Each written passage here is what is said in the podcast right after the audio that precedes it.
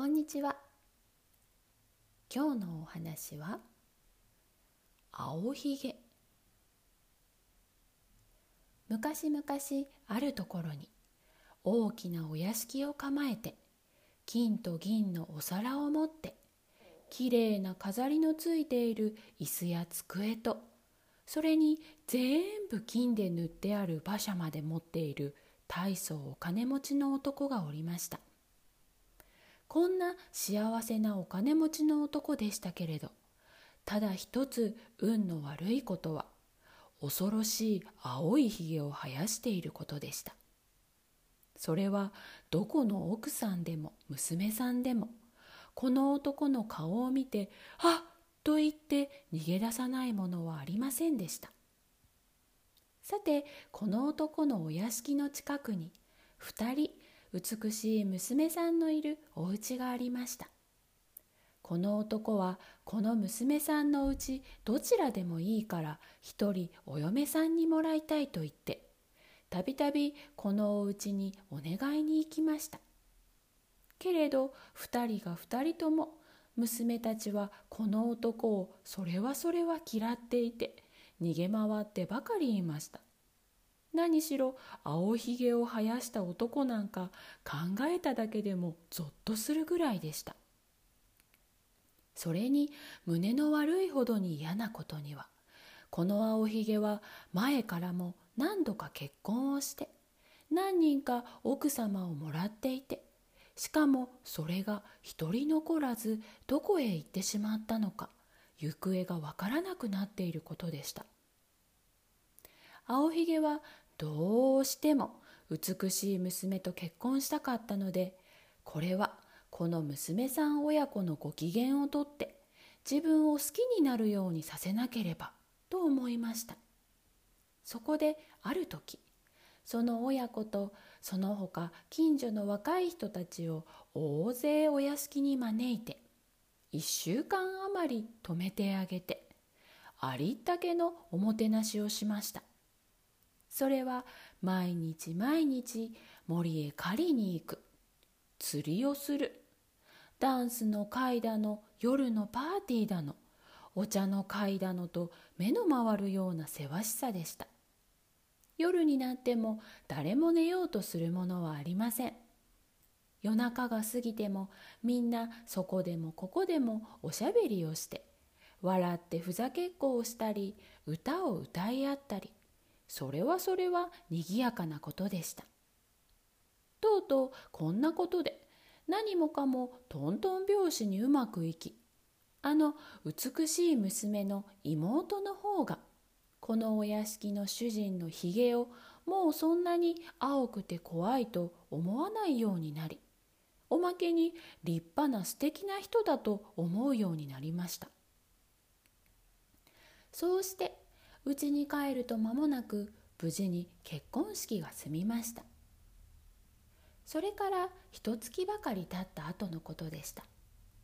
青ひげはある日奥さんになった美しい娘に向かって「これからある大切な約束でどうしても6週間旅をしてこなければならない」その代わり私が留守の間気晴らしにお友達や知り合いの人たちを屋敷に呼んで面白おかしく遊んで暮らしても構わないからと言いました。さて鍵の束を渡しておこうと青ひげは奥さんに言いました。これは私の一番大事な道具の入っている戸棚の鍵。これは普段使わない金や銀の皿を入れた戸棚の鍵。これは金貨と銀貨をいっぱい入れた金庫の鍵。これは宝石箱の鍵だ。他の鍵はこの屋敷の部屋の鍵。さて、ここにもう一つ小さな鍵があるが、これは地下室の廊下の一番奥にある小部屋を開ける鍵だ。戸棚という戸棚、部屋という部屋はどれを開けてみることも中に入ってみることもお前の勝手だが、ただ一つ、この小部屋だけは決して開けてみることも入ってみることも許されない。いいか？これは固く止めておく。万が一開けてしまった場合私は怒って何をするかわからないぞ奥さんは言いつけの通り必ず守りますと約束しました。やがて青ひげは奥さんに優しくキスをして馬車に乗って旅立っていきました。すると奥さんの知り合いやお友達がみんな集まってきました。結婚した先の立派なお屋敷の様子がどんなだかみんなは見たくて仕方がなかったのです。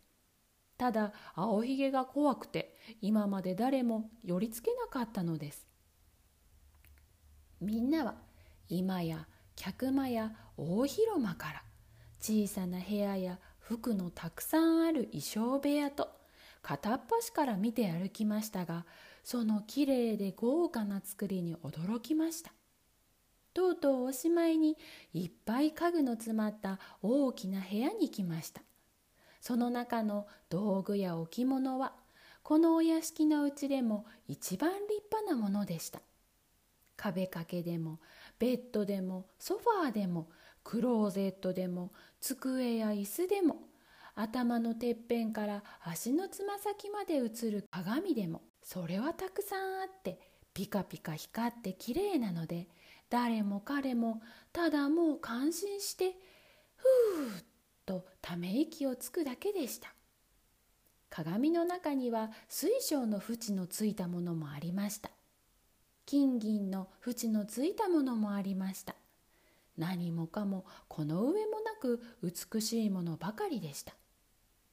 お客たちはまさかこれほどまでと思わなかったと言いました。みんな奥さんに「こんなお金持ちと結婚できて羨ましい」と運の良さに今さら感心したり羨ましがったりしましたが奥さんはいくら立派なお部屋や飾り付けを見て歩いても一向に面白くも楽しくもありませんでした。それというのが青ひげが出かける時に厳しく言いつけていった地下室の秘密の小部屋というのがずっと気になって気になって仕方なかったからです。見てはいけないというものをとにかく見たいのが人間の癖ですからそのうちいよいよ我慢ができなくなってくると。この奥さんはお客さんをお部屋に残したまま一人そっと階段を降りて夢中で駆け出していきました。でもいよいよ小部屋の前に立ってみるとさすがに青ひげの厳しい言いつけをはっと思い出しました。それを守らなかったらどんな目に遭うかわからない。そう思ってしばらく考えていました。でも見たい見たいと心の声がその誘いの手がぐんぐん強く引っ張るのでそれを振り切ることはできませんでした。そこで小さい鍵を手に取ってプルプル震えながら小部屋の戸を開けました。窓が閉まっているので初めは何にも見えませんでした。そのうちだんだん暗闇に目が慣れてくるとどうでしょう。そこの床の上にはいっぱい血の塊がこびりついていて6人の死んだ女を並べてあるのが血の上に映って見えました。これはみんな青ひげが一人一人結婚した後で殺してしまった女たちでした。これを見た途端奥さんは「はっ!」と言ったなり息が止まって体がすくんで動けなくなりました。そうして手に持っていた鍵がいつか手の中から滑り落ちたのも気づかなかったくらいです。しばらくしてやっと我に返ると奥さんは慌てて鍵を拾って戸を閉めて急いで2階の部屋にかけて帰るとほっと息をつきました。でもいつまでも胸がドキドキしていました。ふと見るとあの小部屋の鍵に血がついているので何度もそれを拭いて取ろうとしましたがどうしても血が取れません。水につけて洗ってみても石鹸と磨き粉をつけて石でゴシゴシこすってみても一向に取れないのです。血のついた跡は洗えば洗うほど濃くなるばかりでした。それもそのはず。この鍵は魔法の鍵だったのです。その日の夕方青ひげがひょっこり家へ帰ってきました。それはまだ向こうまで行かないうちに途中で大事な用事が片付いたという知らせを聞いたからだと青ひげは話しました。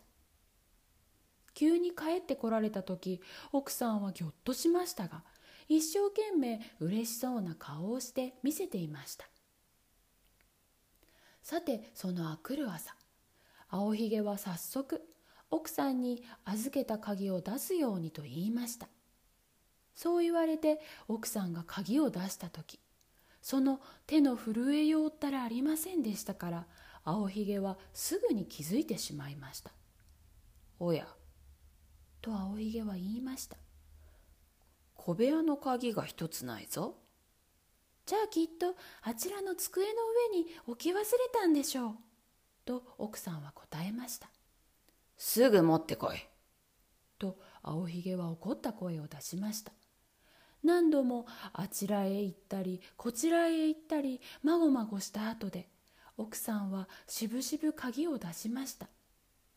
青ひげは鍵を受け取ると怖い目をしてじっと眺めていましたが「この鍵の血はどうしたんだ?」と言いました「知りません」と泣くような声で答えた奥さんの顔はそれはそれは青ざめていました「何？知りませんだと」と青ひげは言いました。俺はよく知っているよ。お前は思い切って小部屋の中に入ったな。偉い度胸だ。よしそんなに入りたければあそこへ入れ。入ってそこにいる奥さんたちの仲間になれ。こう言われると奥さんはいきなり青ひげの足元に突っ伏して泣きながら「もう決して約束を破ったりはしませんから」と言って謝りました。この上もなく美しい人のこの上もなく悲しい姿を見ると人間の心も変わるはずでしょう。けれどこの青ひげの心は岩よりも何よりも硬かったのです。かわいい奥さん。あなたは死ななければならない今すぐに。と青ひげは言いました。私どうしても死ななければならないのでしたら。と奥さんは答えて目にいっぱい涙を浮かべて青ひげの顔を見ました。せめてしばらくお祈りをする間だけ待ってください。仕方がない。7分半だけ待ってやる。だがそれから一秒も遅れることはならないぞ。と青ひげは言いました。一人になると奥さんは塔の上まで駆け上がっていってお姉さんの名前を呼びました。アンヌ姉様、アンヌ姉様、お願いです。塔のてっぺんまで上がって、お兄様たちがまだ来られないか見てください。お兄様たちは今日、私を訪ねてくる約束になっているのです。見えたら、大急ぎで来るように、合図をしてください。どうしたの？何があったの？と言いながら、アンヌ姉様はすぐ塔のてっぺんまで上がっていきました。奥さんはかわいそうに叫び続けていました。アンヌ姉様、アンヌ姉様、まだ何も来ないの？するとアンヌ姉様は言いました。火が照って埃が立っているのよ。よく見えないわ。そのうちに青ひげが大きな剣を抜いて手に持ってありったけの声を出して怒鳴り立てました。すぐ降りてこい。降りてこないと俺の方から上がっていくぞ。もうちょっと待ってください。お願いですから」と奥さんは言いました。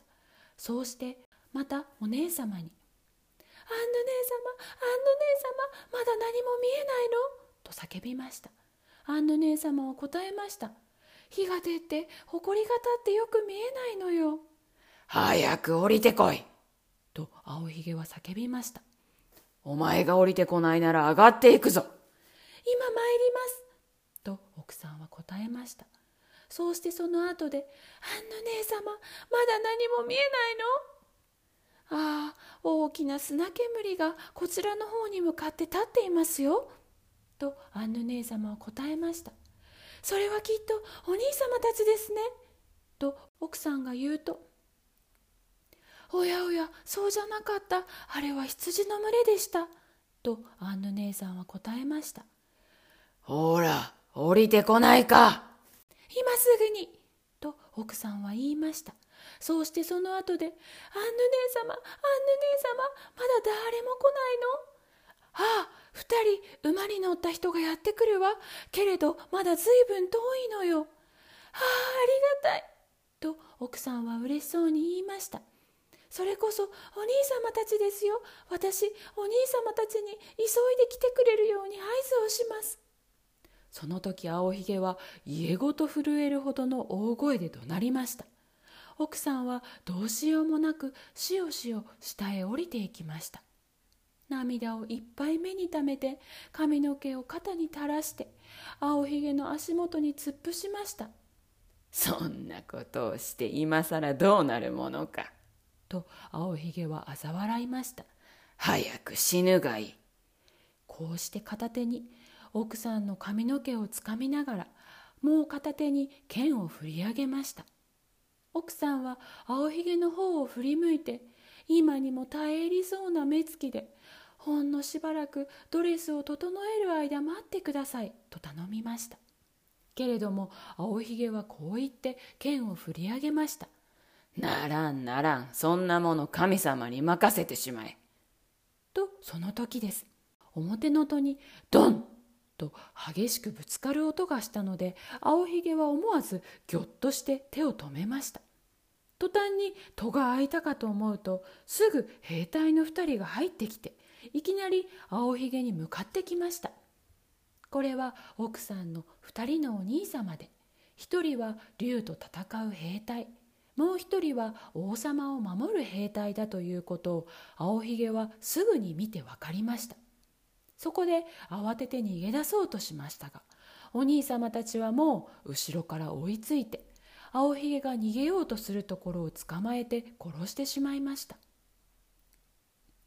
でもその時にはもう可愛い妹も気が遠くなって死んだようになっていましたからとても立ち上がってお兄様たちを迎える力はありませんでした。さて青ひげには子供がいませんでしたから立派なお屋敷もたくさんのお金も全部残らず奥さんのものになりました。奥さんはそれをお姉様やお兄様たちに分けてあげました。おしまい。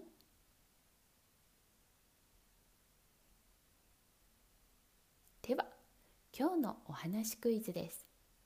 お話クイズ1つ目。このお話の登場人物は誰ですか？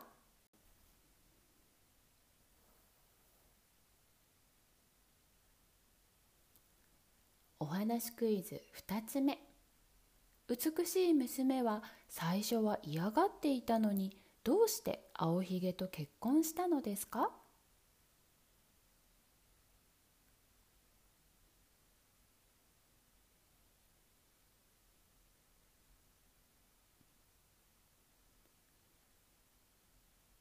お話クイズ3つ目。青ひげが出かける時奥さんに何を渡しましたか？それを渡して何と言いましたか？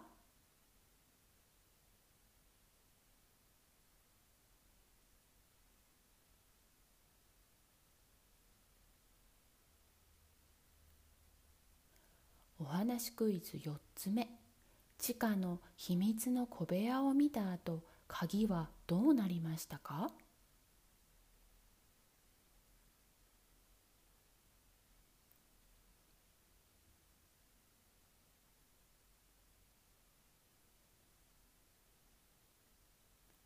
お話クイズ5つ目青ひげに殺されそうになった奥さんはどうやって助かりましたか？